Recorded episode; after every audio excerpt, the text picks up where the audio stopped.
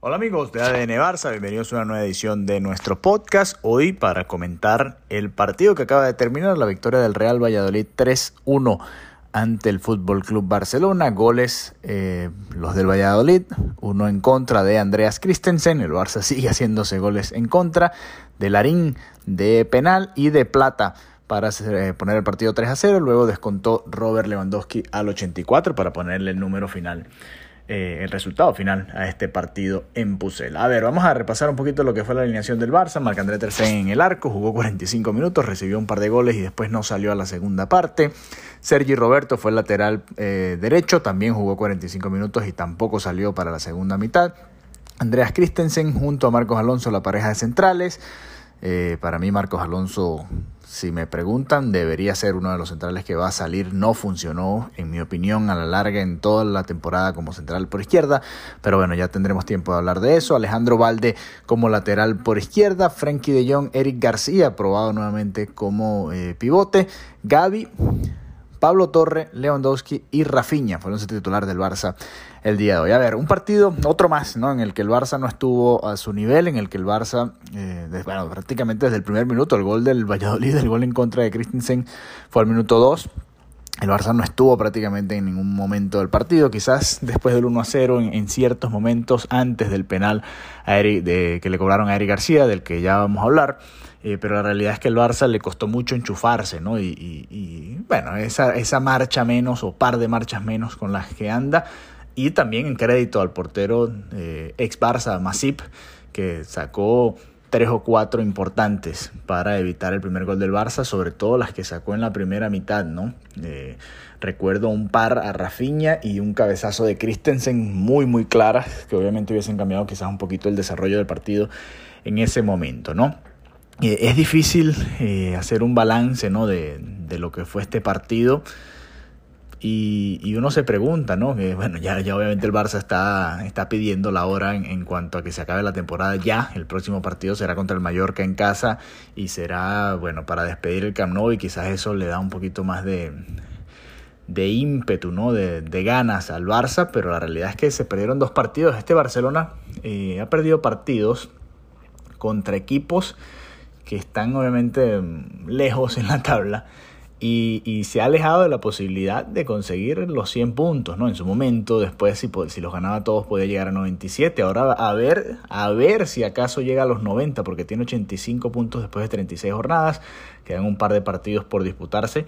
Y, y bueno, pareciera que el Barça, bueno, ojalá los gane, pero cuidadito y no llega ni siquiera a los 90 puntos. ¿no? Además, otro registro interesante en cuanto a números que podría interesarle al Barça, no solo la cantidad de goles en contra, que ya llegó a 18 y que peligra ese récord, ¿no? Eh, que parecía que, no había manera que el Barça no lo consiguiera, pues en los últimos partidos han, llovido la cantidad de goles, ¿no? Dos contra el Español, dos contra la Real Sociedad, tres contra el Valladolid, siete en los últimos tres partidos, terribles los números en ese sentido.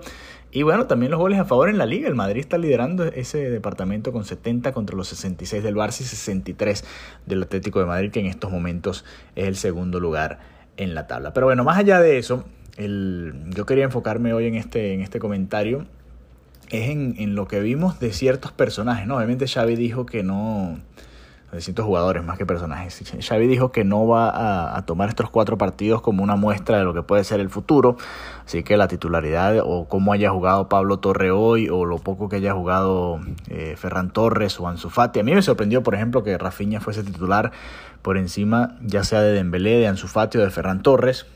Pensé que, que quizás alguno de estos tres iba a tener la oportunidad de ser titular, pero bueno, volvió a hacerlo Rafinha.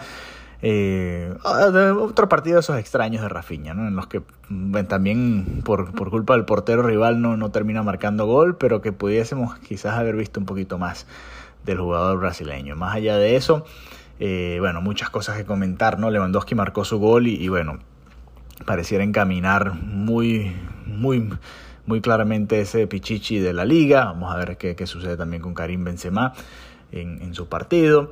Eh, Frenkie de Jong y Eric García en el medio campo, bueno, eh, es complicado, ¿no? Eric García si, si nos vamos a los números, tuvo un partido terrible y bueno, la actuación en el segundo gol obviamente él es el que comete el penal. Para mí no es penal. Para mí el jugador del Valladolid claramente va buscando la falta. Es más, en la media cancha yo a veces dudo que un árbitro vaya a pitar esto. El jugador contrario claramente extiende la pierna para que Eric García lo toque y para mí no es penal, pero para nada. Sin embargo, más allá de eso, er, eran problemas de, lo sufrió el Barça durante todo el partido de retroceso defensivo, ¿no? Muchos espacios para el rival. El Valladolid nos hizo tres y pegó dos postes. Eso te habla un poco de, lo que sufrió la defensa del Barça y la portería del Barça este partido. Eh, no, no creo que haya sido un problema solamente de Eric García, aunque por supuesto tiene su responsabilidad. Yo me quedo más con la responsabilidad del tercer gol, en el que eh, él es el que habilita y además eh, comienza su sprint para tratar de cerrar a Plata que venía llegando por la izquierda muy tarde.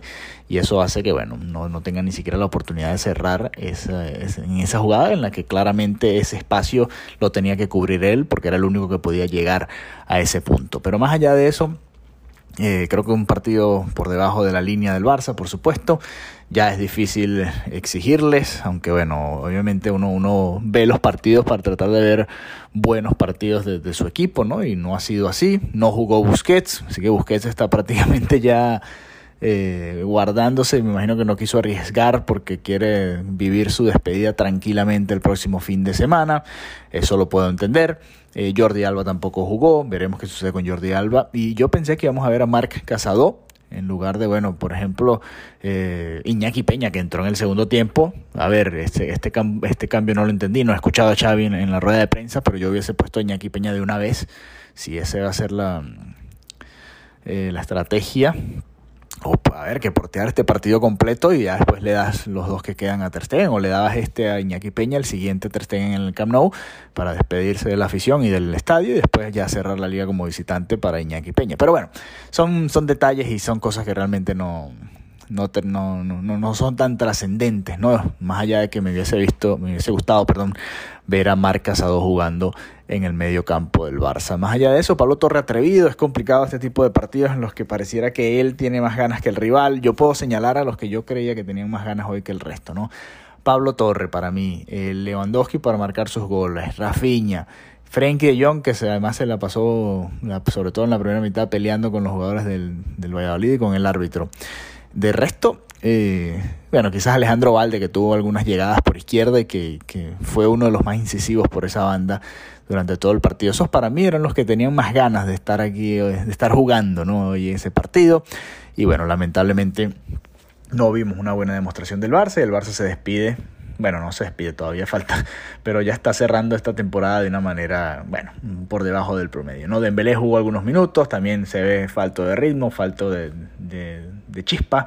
Ansu Fati entró ya después del 3-0, es complicado cuando Xavi le da esta responsabilidad y, levantar al equipo que realmente viene apagado. El Barça se animó un poco después del, gol de Lewandowski. Lewandowski tuvo otra clara, un par de aproximaciones en las que le faltó un poco de, toque, más toque en, el último tercio, mejor toque, más, ser más finos. Pero bueno, eh, Ferran Torres también entró. Eh, eh, es complicado, ¿no? Cuando le dan tan poco tiempo a los jugadores y ya con el, con el marcador adverso en un partido en el que no se juegan nada, que sí así jugó la segunda mitad completa y es otro de esos jugadores que veremos qué sucede con en la plantilla para la temporada que viene. En todo caso, otra derrota para el Barça.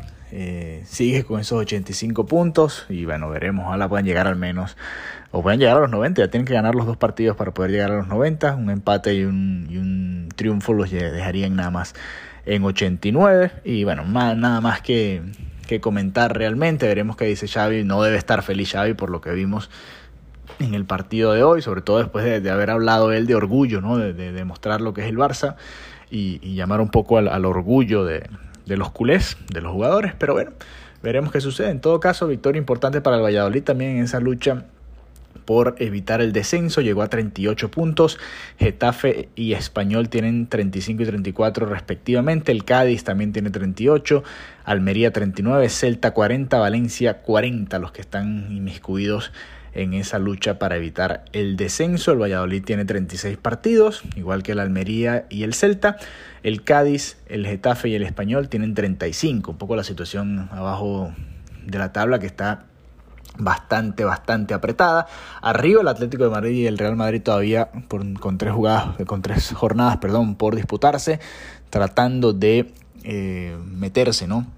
En, eh, o ganar, ¿no? El segundo puesto de la clasificación, 72 puntos del Atlético, 71 el Real Madrid. La Real Sociedad con un triunfo muy importante llegó a 68 y ya prácticamente asegura, todavía falta, pero de empatar el Villarreal su partido ya habrá asegurado la Real Sociedad estar en la Champions League. Así que dos rivales del Barça que le han ganado han aprovechado que el Barça ha bajado un poco la guardia, pues están más cerca ahora de conseguir su objetivo. La Real Sociedad muy cerca de entrar en la Champions y el Real Valladolid por ahora salió de los puestos de descenso y se estarían yendo hoy en día el Getafe, el Español y el Elche que hace rato ya eh, pues bueno, va a descender. Así que bueno, nada, estaremos muy atentos en ADN Barça Podcast, un partido que no disfrutamos ver mucho, pero bueno, uno siempre se, se conecta y se sienta ahí a ver al Barça y a tratar de disfrutar los partidos de la mejor manera posible. Así que bueno, nada, un abrazo, que tengan un feliz resto de semana y recuerden, el sábado este fin de semana el Fútbol Club Barcelona se despide del Camp Nou tal y como lo conocemos, el domingo realmente. Domingo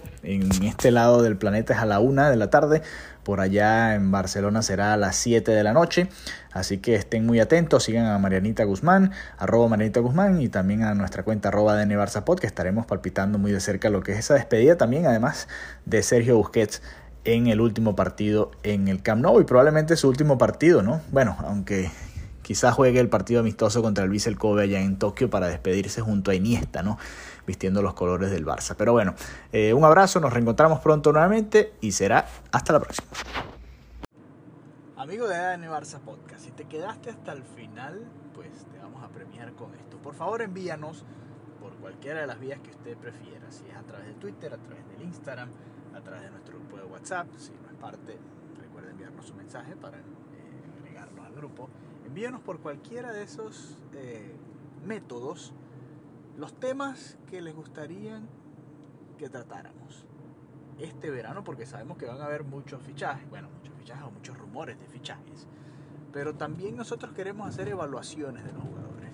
¿Qué jugadores proponen que hagamos primero? ¿Quieren que hagamos uno, dos o tres jugadores por episodio? ¿Nos concentramos en uno? ¿Nos hacemos... Eh, episodios sobre fichajes cada semana. Queremos escucharlos. Por favor, déjenos su feedback para ver cómo manejamos toda esa información que se va a ir eh, publicando sobre el Fútbol Club Barcelona en todas las redes sociales y en todas las páginas web, en todos los medios de comunicación, las radios, televisión, todo el mundo que siga al Barça.